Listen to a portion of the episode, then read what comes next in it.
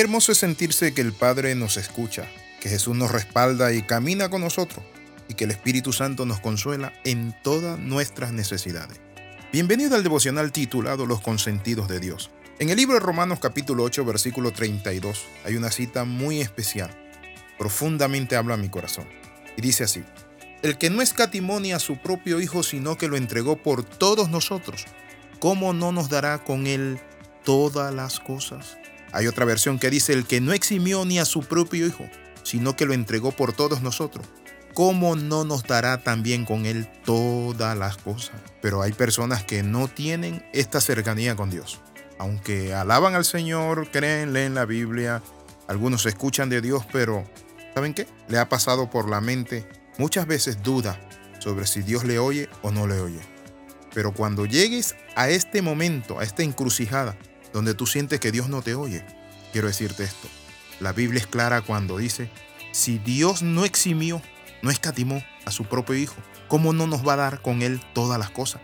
Claro que sí, nos lo va a dar. Si nos dio lo más valioso, lo más precioso que ha tenido y que tuvo y que tendrá. ¿Te has preguntado en ocasiones dónde se encuentra Dios en medio de una situación complicada en mi vida, cuando estoy en conflicto, en prueba? Hoy quiero compartirte esta palabra. Lo primero es que Dios dejó su trono de gloria, mandó a su Hijo y Él dejó el trono de gloria y nació en un humilde pesebre por ti.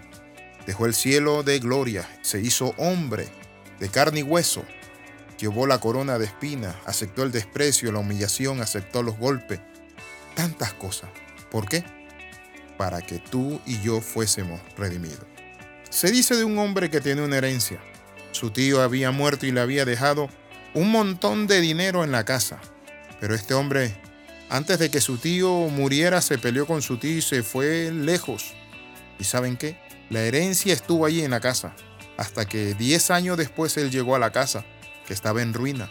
Él sabía dónde estaba la caja fuerte y fue a la caja fuerte simplemente a revisar. ¿Y saben qué? Encontró que allí había una nota. Estaba su herencia. Quiero que tú oigas esto.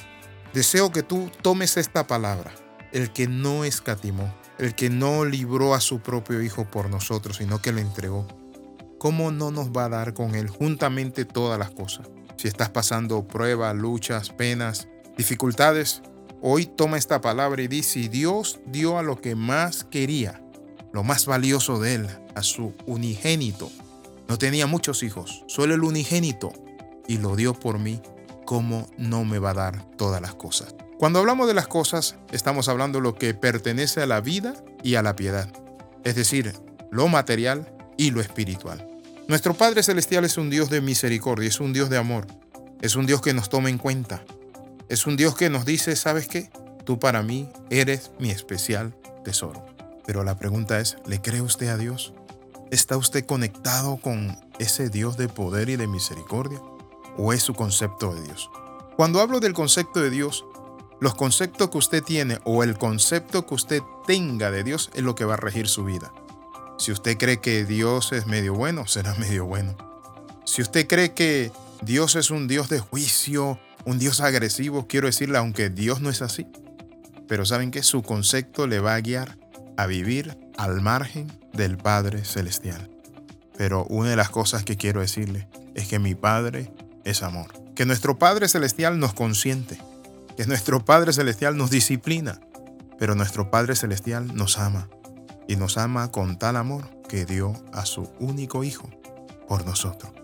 Es glorioso y maravilloso. Quiero invitarle para que juntos oremos dando gracias a Dios. Padre, en el nombre de Jesús de Nazaret, Derribamos esos conceptos, Padre Santo, que tenemos de ti, Señor. Reconocemos que tú eres extremadamente bueno, que tú eres nuestro Dios. Y en esta hora, Padre Santo, reconocemos, oh Dios, tu amor y tu misericordia y te pedimos que nos ayudes a conocerte más. En el nombre de Jesús oramos y damos gracias. Amén y amén. Escriba al más 502 42 45 60 89. Le saluda el capellán internacional Alexis Ramos. Bendiciones del Dios Altísimo. Un abrazo.